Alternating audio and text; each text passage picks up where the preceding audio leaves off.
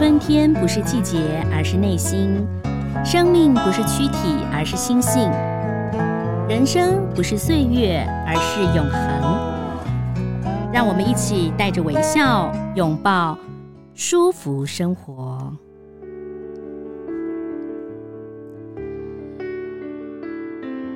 各位舒服生活的听众，大家好，我是赵婷，欢迎收听今天的节目啊。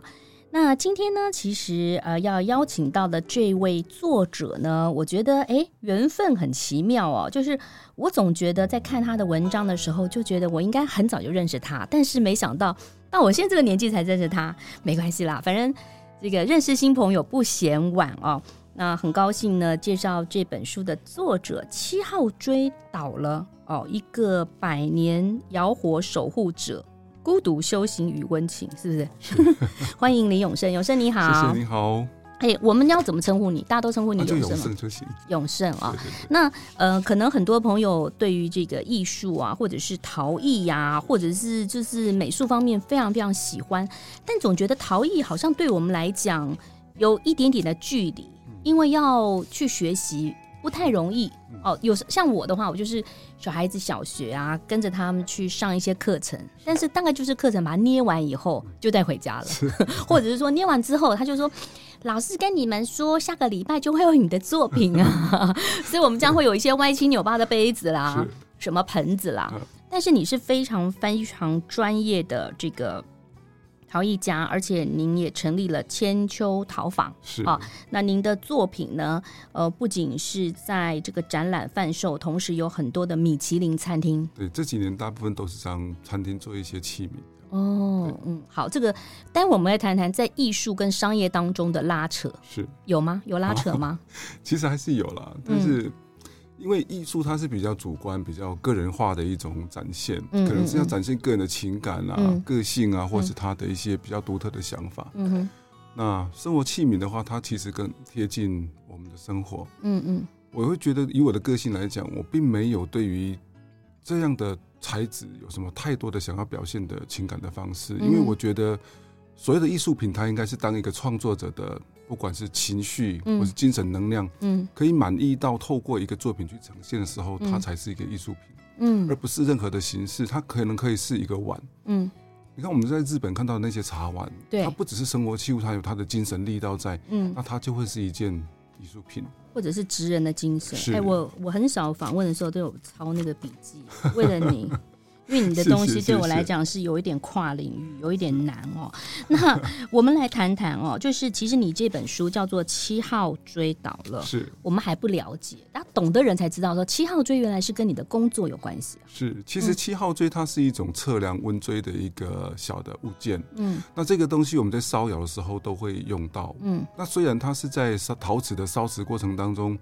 它用来判断温度跟烧成氛围的东西，可是也并不是每一个烧窑的工作者他都会用到。嗯哼，因为现在大部分使用的是电窑，电窑，那或者是一种比较封闭式的窑炉，它的没有一个可以看到里面的这个关的窥视孔的时候，它就不会用到七号锥或是温锥这个东西，它只单纯凭温度计，嗯，来做简单的判断。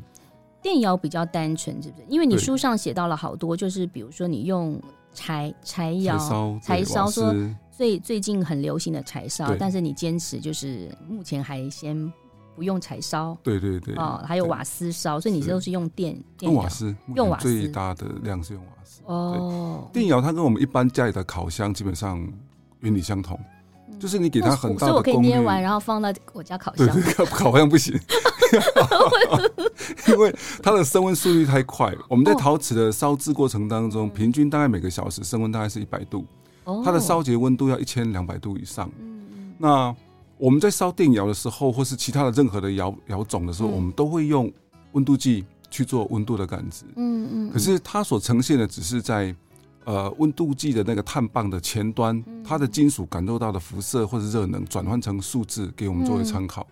但是温锥它是一个也是用粘土做的东西，可是因为它设计的是一个三角形的锥状，当它放到窑里面去经受过呃接受热能的燃烧以后，一定的升温曲线它会呈现一个哦向下弯曲的一个曲线。哦，当它成为它的头跟它的身体的平均成为九十度的时候，就表示它到了一千两百三十度左右。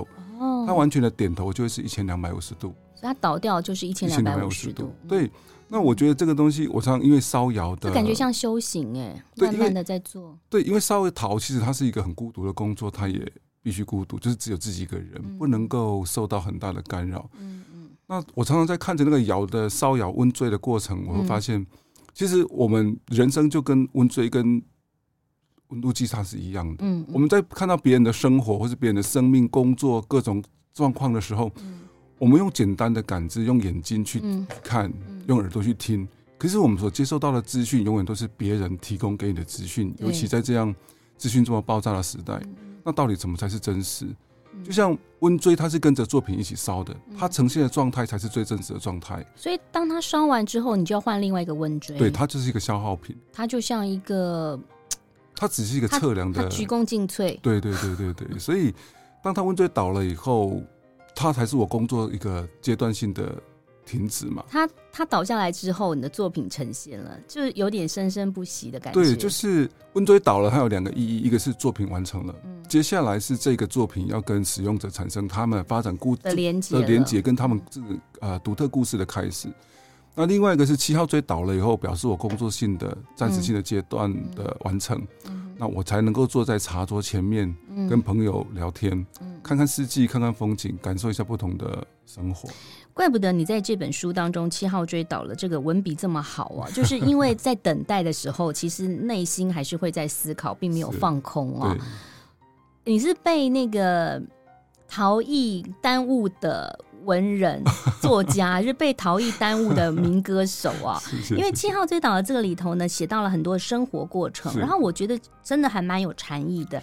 听说您这个学茶艺的时候，是也是跟我们佛光山有点因缘啊。当时我开始学茶艺的课程的时候，是在我们台中的惠中寺。嗯嗯，那老师在那边开了课程，所以我们并不是每天每个月都这样上，它就是一个社区大学的形式。那我们大概里面上了连续上课上了大概七年的课程，嗯，嗯，那我们就在楼下上课。那我们办茶会的时候会在楼上的佛堂，嗯嗯嗯，会礼佛，然后我们茶也会供佛，这样的一个各种形式。所以你看，我就知道为什么会跟你有姻缘了。虽然我们是在中广见面，但我们第一个访问是在人间福报，哎。很感动哎，而且这么帅气的陶陶艺陶艺大师，一定要好好的介绍一下。其实平常时我自己偶尔也静下心也会来读读经典。其实我从我很喜欢《金刚经》，嗯嗯，对。那跟朋友偶尔有时候工作结束以后，我们会在工作室的外面生营火啊，嗯，烧烧木头啊，聊聊经典，聊聊人生这样。对，你里头有写到很多佛教的一些。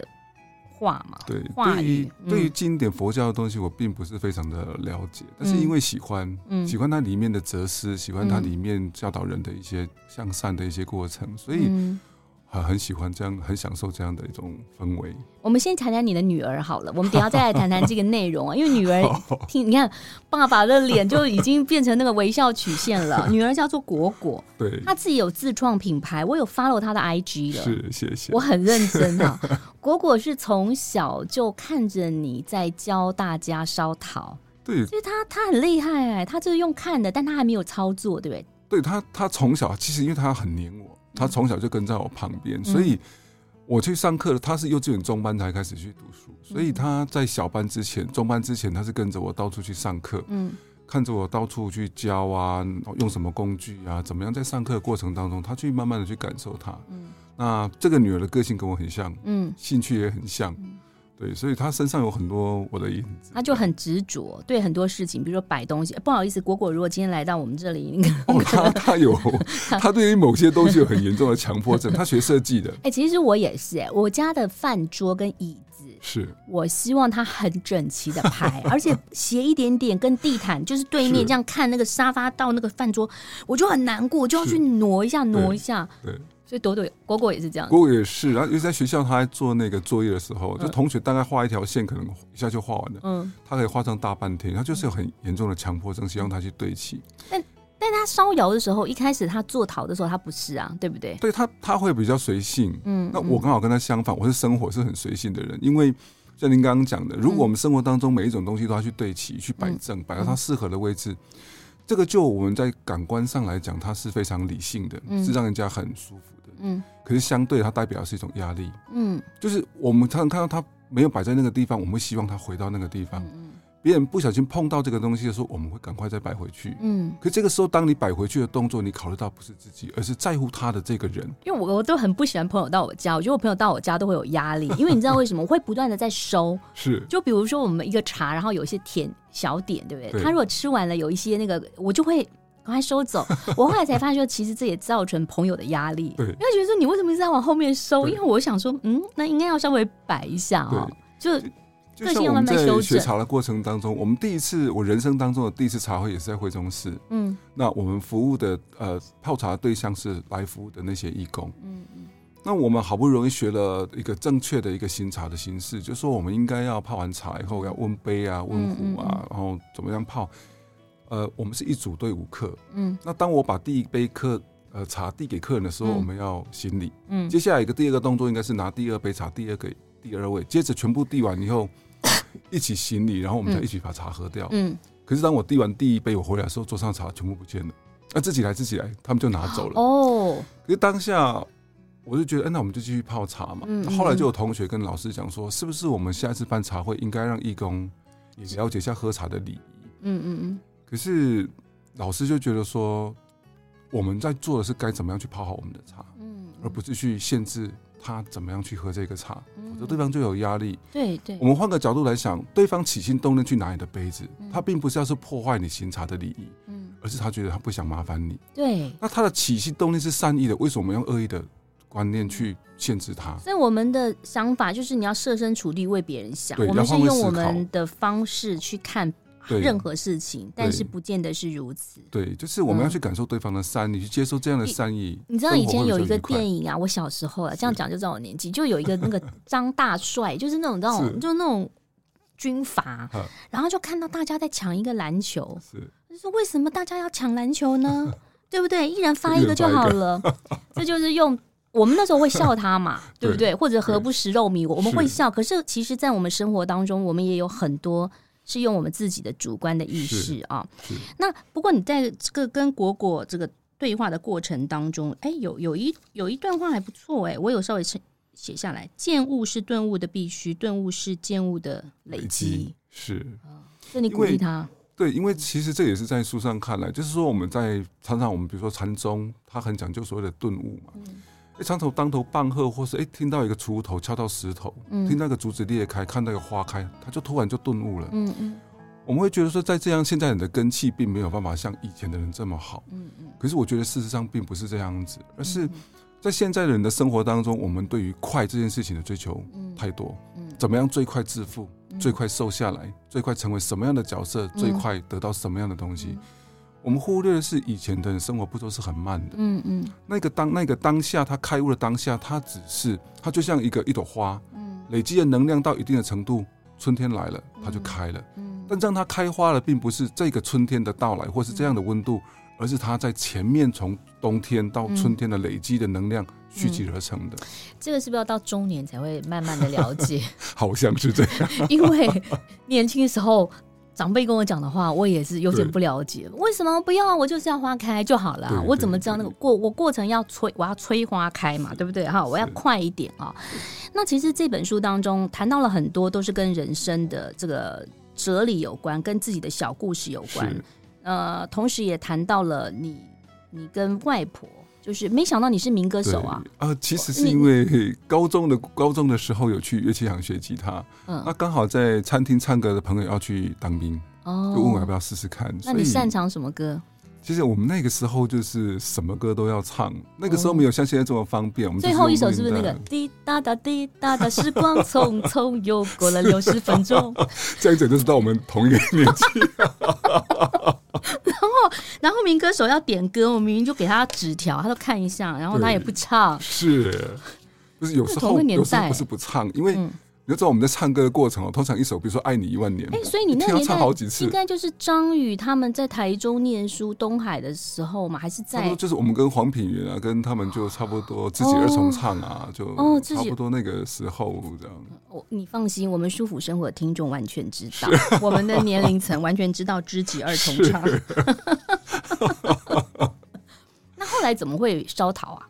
烧陶是因为其实我在呃学校毕业要等当兵的过程当中，有大概半年的时间是空窗期。嗯、那时候想说找一个工作来做，刚好呃有一个工作坊，陶瓷工作坊在缺员工。嗯嗯。那我就去应征嘛。那老板就问我说：“可以啊，那你什么时候可以来上班？”嗯，我说明天可以啊。可是接下来老板讲了一句话，是我到三个月以后我才听得懂。他说：“没关系，你就看做几天，我就给你几天的薪水。”就是我刚来应征，你怎么会跟我讲这样的话？应该他觉得年轻人待不住。对，结果我大概三个月后，我就一直跟我们里面的师傅在聊天。嗯、我说：“哎、欸，我来应征的时候，老板跟我讲了这句话，这样。”他在笑，他说：“因为在你吃面，在你来之前已经走了三个人，就是来不到一个礼拜就走了。哦、有的人就是跟老板说：‘啊，我轮胎破了，你借我三千块，我要补轮胎，然后就不来了。’他说：‘你就可以跟我讲，我钱会给你，你不用跟我说你轮胎破了。’啊，但是你待最久。对，然后就只是。本本来他只是当兵从呃毕业到当兵的一个短暂的过渡嘛，但是退伍回来以后，也去过其做其他工作，继续唱民歌，晚上就继续唱民歌。嗯、那最喜欢哪一首歌？最喜欢哪一首歌？其实都忘了，都忘了，真的都忘了。怎么舍得我难过？那后来就是白天就想说还是要找个工作嘛。嗯、那陶瓷工厂就说你哎、欸、还没兴趣再回来。那当时，因为我们是做模具的，就是模具生产的东西。嗯、我对于那样的东西不需要，我不是本科，嗯，没有什么技术性，我觉得它就是一个操作员，所以我没有太大的兴趣。就模具这样子就是制式化，就很泥浆倒进去，泥浆倒出来，泥浆倒进去，泥浆倒出来，每天就是重复这样的工作。一样的东西没有生命，对，然后但它是快，然后它便宜，对。可以供人使用。对，然后就遇到我的拉胚师傅。嗯，然后因为我们过年前都会请师傅来拉胚嘛，嗯，就看到一团土从老师傅的手上，然后变成一个器物。嗯，然后接下来影响最大的是，哎，老师傅说他还开课，一个叫拉坯。那我就对手作我就很有兴趣。所以你不是第六感生死恋的关系？哦，那个是骗人的。对，没有那么浪漫这样。嗯。然后在老师傅那边听到了很多南头陶的故事，我才惊觉说：哇，原来。在我成长这块土地上有曾经有过这么多的感人的故事，所以南投陶，然后南投的土是不太一样的吗？对，南投从西元一七九六年就清朝的嘉庆元年开始做陶嘛，嗯嗯，那到了日据时期的日本总督府每年补助的经费，嗯，甚至从日本爱知县的长华，嗯，聘请了龟冈安太郎到南投来做技术指导，成立了当时大概可以说是第一个陶瓷的。所谓类似现在的工会的东西，就是一个生产合作社。嗯，那开始以前没有在盖印章这件事情。嗯嗯，开始学会落款，盖南头，盖水里。嗯，一开始盖印章的品质，就是说我开始对品质开始重视要求了。对，然后这个东西就让整个产业就是蓬勃的发展。嗯嗯。可是很可惜的是，南投跟莺歌很大的不同是，莺歌是一八零四年。嗯，那他做的是外销瓷，是装饰瓷，它不受景气的影响跟时代的变迁。对。生活器物会被塑胶取代，会被不锈钢取代。嗯、那现在的东西就导致南投陶到最后就没落，嗯、甚至被遗忘。嗯、现在在南投几乎看不到任何残存的窑址。所以你要推广啊，因为你是南投人。我曾经，我曾经在想着说，怎么样去把南投陶重新再振兴起来，嗯、然后也不断的在跟，因为我们曾经办过一个活动，叫做南投陶两百年。嗯，那是我在当兵退伍的时候的一个活动。那当时我就一直对把两百年这个这个招牌就扛在肩膀上。那、嗯、我每年会到日本去玩。嗯，有一次我在新乐那个地方就遇到一个老师傅，跟他聊天，我就把我我就哎、欸、让人家知道我们台湾人也是有点文化跟历史的。嗯、对，我把南投桃两百年的这个过程就讲给他听。嗯、那你日文真的是不错，还行吧，反正就是脸皮厚一点，敢讲就好。嗯、对，大部分沟通都没问题啊。那。嗯讲完了以后，老师问我一句话，我一个字都答不出来。嗯，他说：“你刚刚讲的那么精彩，都是过去的过程，就是过去的两百年。嗯，那我比较想知道的是，你可不可以告诉我，嗯，南投陶的现况是什么？嗯，它的未来，嗯嗯，是什么样子？”我突然愣住了，就是我不断的在关心过去，可是我们到底现在在哪里？未来在哪里？嗯，如果没有现在，那更不会有未来。嗯，所以。我开始思考着，我们到底要不要再不断的去讲两百年这件事情？嗯嗯嗯。因为我们讲过去、现在、未来，只有现在是值得绑的当当珍惜。对，那它也是唯一的真实嘛。所以开始思考了自己能做什么事情，那不再到处去讲两百年这件事情，因为它跟现在没有太大的关系。它在九二一地震之后已经完全断掉了，嗯，甚至原来的窑址在呃国道三号开路的过程当中，已经把它完全的摧毁。哇，现在完全看不到。所以当有日本朋友来的时候，他们会问我说：“欸，我想看看南头桃的旧址，嗯，你可不可以带我们去看一下？”我都跟他说：“那很远啊，大概今天到不了。”原因是因为我不想让日本人看到我们台湾人就把一个文化的旧址就埋在高速公路的底下，对他们讲是不可思议的，怎么会是这个样子？嗯嗯，确实是看不到。嗯，所以我就觉得两百年了，南投市大概只剩下我一个工作室是在接订单，当然还有很多个人的工作坊，但是。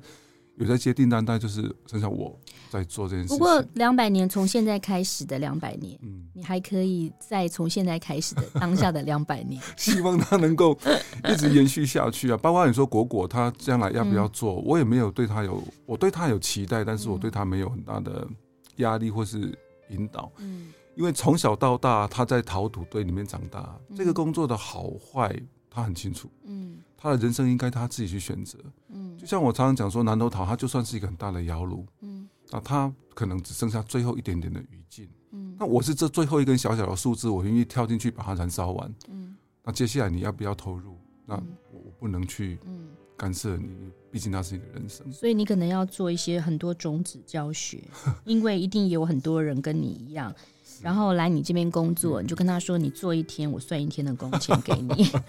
”这个很重要哈。是。那其实你书上有写到了很多的过程，因为你说做陶必须要孤独哈，过程是孤独的，是专心全心才可以。所以你还是有一些艺术家的执着跟艺术家的个性。是但你我看你跟一般的朋友也相处的非常好，你不是那种孤独的艺术家。我觉得。孤独，你还蛮入世的。你你可以在那个工作的时候，然后又可以悠游于那个我们一般的这种 生活当中哈。其实就是我们讲的，就是自处以道，外出以儒。嗯，那你要怎么样的孤独，是你自己在内在的修为上，你要学习与自己相处。但是如果你不断的去逃避或是闪躲与别人的相处，基本上。那样的孤独会让自己陷入一种恐惧与无助。嗯，因为在现在这么科技这么发达的过程当中，在人跟人这么近的距离当中，没有必要去刻意保持孤独啊。嗯，在需要孤独的时候，我们要能够学习，能够去面对自己。所以听说你是个美食家哈，就是只要在你的这个脸书或大家去 follow 的话，就除了自己工作之外，你吃喝玩乐啊，这个就是美还是热爱美食。其实我我是从朋友的口中才知道，原来我是很爱吃的一个人。对，因为其实以前对于美食这件事情，摆盘很重要，对不对？对你来讲很重要。对，反正如果我们拿到一个便当，或者外面买了一碗面回来，你要拿回家，一定要把它放在盘子里放好，这样放好。我最不能忍受是，如果你到中部啊、南部去吃饭，尤其是臭豆腐那些路边摊，小吃没有不好，嗯，可是他们为了要快速的去做这个生意，他会把一个美奈皿的盘子，嗯嗯，用美奈皿已经。不是这么好，还套一个塑胶袋啊！对对对，对我真的很不喜欢塑胶袋。我就觉得说这样的过程呢，会没有一点生活的美感在里面。嗯嗯。那开始吃美食这件事情，是因为我合作的这几年大部分是餐厅。为什么餐厅会找到你啊？一开始第一家。一开始是因为我们办了一个活动，叫做“野台戏”。嗯啊，野外的野，台湾的台，然后戏是联系的戏。嗯。就我们用坚持在野外用餐，就我们不要在餐厅里面。嗯。然后在地的台湾味，在地的台湾食材。通过这样的活动，把大家各个场域的职人联系在一起。嗯嗯。那连续办了三届，在没有米其林之前，就台湾一线的这些从北到南的这些 chef 啊、咖啡啊、酒啊，都聚聚集在一起办了一个这样的活动。我们今年要再办第四场。哦，在台北我有看到的瓶盖工厂。哎，说到 chef 很很有趣啊，屏东有一个很有名的主厨，对不对？马克 Alice。对，你要分享一下，你书上有写到他的故事啊。他是一个原住民，然后其实我在，哦，他非常坚持，就是我我觉得他有一种职人的精神，就像我当时问他说：“哎，你为什么会想要去在屏东的雾台乡这个地方开一家原住民餐厅？”嗯，他给我答案就很简单，他说：“嗯。”因为我我只想做一件事情，就是告诉人家，原住民不是只有风味餐，嗯，我们不是只有烤山猪，我们不是只有烤香肠，我们还有其他的更多的东西。然后原住民不是每个原住民都会唱歌的，因为我很多原住民跟我说，哎，我也认识很多五音不全的原住民。他他也就不太唱歌，他说 上帝是公平的，他给你的颜值就会，某些地方就会稍微减。不过，嗯，像 Alice 的餐厅现在很难定位，嗯、我也曾经跟他聊过，就是我们一起呃小酌之后，我就跟他讲说，嗯，他现在很难定位啊。我说很多请我帮忙定位都是一些企业主啊，嗯、一些知名度颇高的一些朋友，嗯、这些能能够为你带来很大的资源，为什么你不要把他照顾好，你就可以生活上会更没有压力啊？嗯，他他回了我一句话，嗯、他说他本来就是老板啊，嗯、他本来就是某些身份啊，嗯，那他不是我的客人。我要做的就是服务好坐在我台前的客人。嗯，那你要来吃饭，你应该自己想办法。啊就像我开在雾台乡，你想吃你应该来啊。对，怎么会把它开在开在都市里面去？嗯嗯，我们喜欢一个东西，我们应该相对的付出，要去追求，跟你要付出某些努力，得到的东西你才懂得珍惜啊。嗯，而不是不断的给予。在现在社会当中，我们尤其对于自己的小孩，嗯，我们给的太多，嗯，那我们给他们太少试错的机会，也给他们太少容错的能力。很可惜的，对，所以今天这个，诶、欸，永盛带来了这个他的手作的作品给我，是对不对？我会使用，谢谢，一定要用。不用的话，就变成对，就是它就只是一个摆饰品了。对，是，对，就像所有的器物，都是每一个人用他的手、用他的生命去制作的东西。你知道我们家有一个普洱茶茶砖，就是这样，一篓是六几片，片六七片，对不对？对。然后呢，我们有买一些散的跟那个漆片的，是放了很久。嗯，我就跟我妈讲，我妈就说收藏，因为妈妈现在也八十几岁。我跟她说，你收藏给我，我也好喜欢喝普洱茶。然后，是那我又舍不得喝，那我们就干脆，那我给我的孩子，我孩子也不喜欢喝嘛，因为孩子还小。我说那就就就喝吧。嗯，你不喝你就是收藏，除非你要去拍卖。对，很多东西你要用你要喝，嗯、否则你就把它摆在那边。对，摆在那边跟你使用其实是。不不一样的状况，很多东西其实你认为不可贵的东西，其实是对你的自身生命有意义跟有价值。嗯、我们看到很多企业家或是一些成功人士，嗯、他们在呃事业有成之后，会在很多比较郊区的地方买了土地，可能盖了房子，嗯、或是买了很多东西，他认为是好的。嗯。就突然人就走了，房子刚盖好，还没继续住，就像孩对孩子来讲一样，对，他会觉得说那个地方那么偏远，他太年轻，他不懂得感受山里的美好，用很便宜的价格就卖掉了。所以，当我们还有机会去为自己的时候，我们多为自己想一想吧。嗯，好。那其实你书上有个很重要，一开始就写到了，就是照顾脚下，是哦，就是我们刚刚一直在讲的，对，这也是。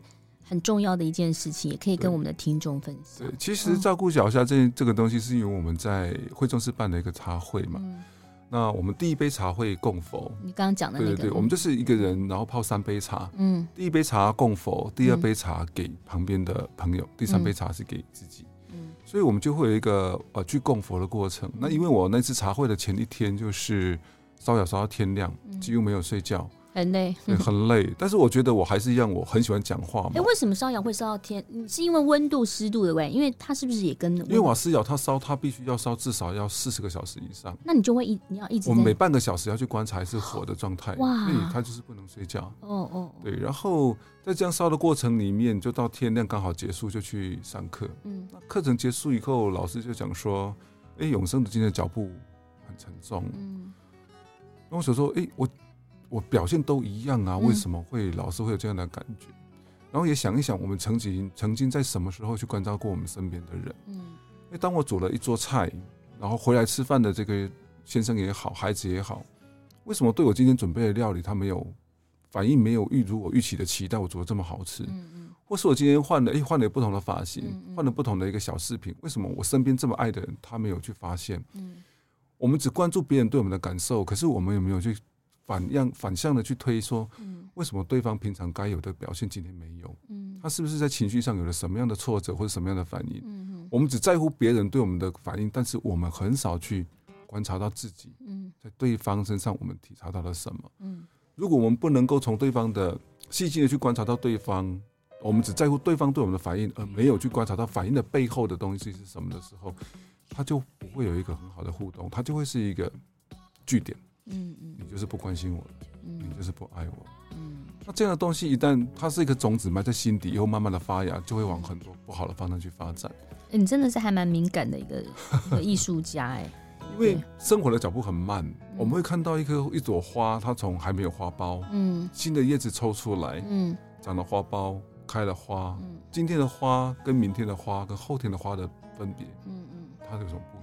因为在你的书上，你谈到你的外婆，因为你希望能够唱民歌给外婆听，可是外婆生病就听不到了。对，写到你的父亲，然后陪他去田里头呃农作，然后他也怕你背太多，你也怕他背太多，然后也写到了你你家里面的很多的事情，母亲，然后你谈到说父母。随着时光流逝，父母在我生命中的比重越来越轻，在每个日升月落，我们能陪伴的机会越来越少。就是我觉得你就是一个通常中年男人可能比较不会想的人，你、嗯、你就会时时的会想到这些。所以童年跟家庭来讲，对你其实是一个很大的养分，很重要的一个创作的来源。对，因为我们的家庭，我爸爸妈妈从小，因为他们受的教育其实不高，嗯、他们大概都只有他们都只有国中毕业。嗯所以他爸爸知道你当老师很高兴，我很高兴，因为他从小他我从小的时候，爸爸就希望我长大如果能当老师或当医生，他是最开心。可当医生不可能嘛，当老师以我的学业成绩来讲也不可能嘛。有一天我们去拜拜，然后那时候我在学校当陶艺老师，然后我就说：“哎，听说你儿子退伍了，现在在哪里服务？”爸爸就说：“哎，在他学校啊，然后当工友嘛。”然后我就笑了一下，我爸就。我脸上就充就显露出一种淡淡的骄傲，说没有，他在当老师。哎，那一刻我才发现，对，我是老师。然后完成了爸爸对我的期待。同温层当中就觉得哇，好棒哦！我就觉得说哇，不小心就是完成了爸爸对我的期待，这样。然后也是因为在成长的过程当中，像小时候只能跟在爸爸的后面走，躲在爸爸的后面躲太阳啊，然后雨下大了，然后爸爸赶快跑啊。在那个田埂上不断的来回之间，你发现慢慢的你跟爸爸一样高。慢慢的，你比爸爸还要高。以前是爸爸走路，你看爸爸他停下来等你。慢慢的是爸爸从前面走到了你的后面。你要回头看看爸爸有没有跟上来。所以，我我觉得在这样的过程当中，我们对于事业的成长，我们会有很有感触。我今年赚了多少钱？我达成了什么样的目标？可是当我回到家里的时候，你看到爸爸坐在那边，他问你说吃饱了没有？看到爸爸。头上的白发越来越多，会有点有一点淡淡的哀伤。对，然后我们会去想说，当我看到好吃的东西，我啊，这个我的女儿喜欢吃，这儿子喜欢吃，可是我们很少会有机会说这个爸爸喜欢吃，嗯，这个妈妈喜欢吃。嗯，作为父母的，我们对于孩子这样的期待，包括如果我们当了父母，像孩子现在长大了，他没有想到我，我们不会觉得怎么样啊。嗯，可是相同的，我们有。想到我们的爸爸这件事情，是我们自己应该要去想的。就像以前，就是啊，爸爸妈妈都说不喜欢吃，怎么可能不喜欢吃嘛？对，不对？对，所以就是父母亲对于孩子总是如此。对啊，所以我儿子有一天很有有趣嘛，儿子很好玩。儿子有没有学陶？他没有学，他没有兴趣。女儿比较有兴趣。有一天，儿子就在吃东西，他就买回来，嗯，他就跟我妈讲说：“阿妈，这个这个你拿去吃。”阿妈说：“啊，你吃啊，你吃了。”我儿子就跟我妈说。啊，没有这个我不喜欢吃，这给你吃。然后我就说，你怎么会这样跟阿妈讲？嗯、儿子转头跟我说，如果我喜欢吃，阿妈就说你拿去吃。哎，那儿子，我跟阿妈说我不喜欢吃，阿妈他就拿去吃了。所以儿子其实也有遗传到。儿子很体贴，儿子他其实很体贴，他是一个小暖男的。哇，这你这个真的是前世修来的。我觉得很多孩子的贴不贴心，当然是跟环境、跟家庭、学习有关，嗯、但是我觉得那个是本性。因为我在我在这样的没有压力的环境下长大嘛，所以相同的我也不会给我的孩子太大的压力，所以我会带着他们去看，像我我早餐有他们有段时间上课都是我在载嘛，我里面有一篇那个樱花树下的早餐，就你一直在载，人家可能也不想，所以我就 我就载着他们去读书去上课，买了早餐以后，在学校后面的樱花树下找一棵樱花树来吃吃早餐，就停在树下。啊，今天姐姐选，明天弟弟选，到了有一天花开完了。我今天换弟弟选，他说可是没有樱花啊。嗯，说那我们选叶子多的那一颗来来吃饭。嗯、吃饭的过程当中，我跟孩子讲说，人生就像这些樱花树一样，它不可能四季都有花。嗯嗯。当没有花的时候，我们要找一个叶子多的树来欣赏。嗯。人生不可能一直都是一风顺风顺水。嗯。当你有当你觉得失去什么的时候，要从我们所有的当中找到一件东西来抚慰自己。嗯。生命跟生活当中其实有着太多的美好，嗯，但是我们时时关注的是我们失去的，我们所没有的，嗯，那我们的人生就会不断的生活在缺憾当中，嗯嗯，那我们不可能靠外在靠别人来满足或者安慰我们，嗯，我们能做的是面对自己，让自己坚强，让自己富有。这个富有不是财富，而是让心灵富有。李永胜可以当心灵导师。他不仅是千秋陶坊的创办人，他也是一个心灵导师，因为他做的一些器具，其实都是他用心来做的。哦，这真的是。所以当你在，也许你在餐厅，或者说当你在使用他所做的这个呃器皿的时候，其实你就跟永盛有一个连接。是，对。我我以后我喝茶，我就会想到你的脸，哎，这样好怪哦。其 实烧陶的时候，我刚刚讲到用心这件事情，好的。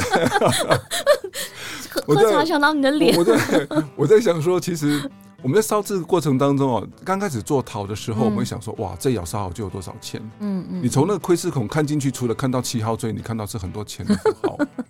但是现在不一样了，现在你会想说，因为很多人是买我们的东西去在餐厅使用，或是买来送给朋友，嗯嗯，朋友结婚啊，朋友生小孩啊，或者当贺礼啊，那么你烧的就不是钱，它是一份心意，是是一个 A 对 B 的心意，是一个职人该做的心意，在这个过程当中，窑火里面淬炼出来这个东西，它就心意很重要。所以你从日本很多的职人的老师傅当中，其实学到了很多的道理啊，很多日本。就是真的好多都是很职人的。对，哪怕我们去吃那个去山上吃的一个那个去岐阜县吃的那个荞麦面，非常好吃，在下里温泉那边，我到现在还是忘不了那味道。然后一个九十二岁的老婆婆就拿那个麦茶给你喝，我说老婆婆说怎么会这么好吃？嗯，我就拍拍自己的胸口，我说 “Kokoro da 就告诉你说用心做。这句用心，它包含了我们的心，不是我们的心脏，它是一种全心意的能量，一种全力的投入在做。从他们的荞麦的种植、荞麦的选择，到荞麦面的煮的过程，包括野菜的炸物里面，你都可以感受到满满的心意。所以我觉得。这样的东西，我们在吃一个食物的时候，不光只是要它的营养，嗯，而是从食物里面的精神能量去让我们感动。嗯，大地给我们的恩惠有这么多美好的东西，吃进去以后，我们怎么样去回报大地给我们的恩赐？嗯，好好的照顾自己的身体，是，好好照顾自己身体，好好照顾自己的心，是，然后有余力多帮助别人。对对对。如果在节目的最后，我再问你说，永顺现在已经成功了哦，那未来还有什么规划？好像太俗气了，就是用心，就是说。你想要做什么，只要用心做，其实都会成功，是对不对？也祝福你，也恭喜你变成了排行榜第一名的 谢谢谢谢，第一名的畅销书作家。其实大家大家支持啦，就是很多好朋友支持，因为第一本书嘛，其实。好朋友很很捧场，其实是是好介绍这本书林永胜的七号追倒了，是他同他同时也是千秋陶坊的这个创办人，大家可以去脸书追踪林永胜。很开心认识大家，对，春秋桃访，谢谢，谢谢，谢谢，谢谢大家，谢谢。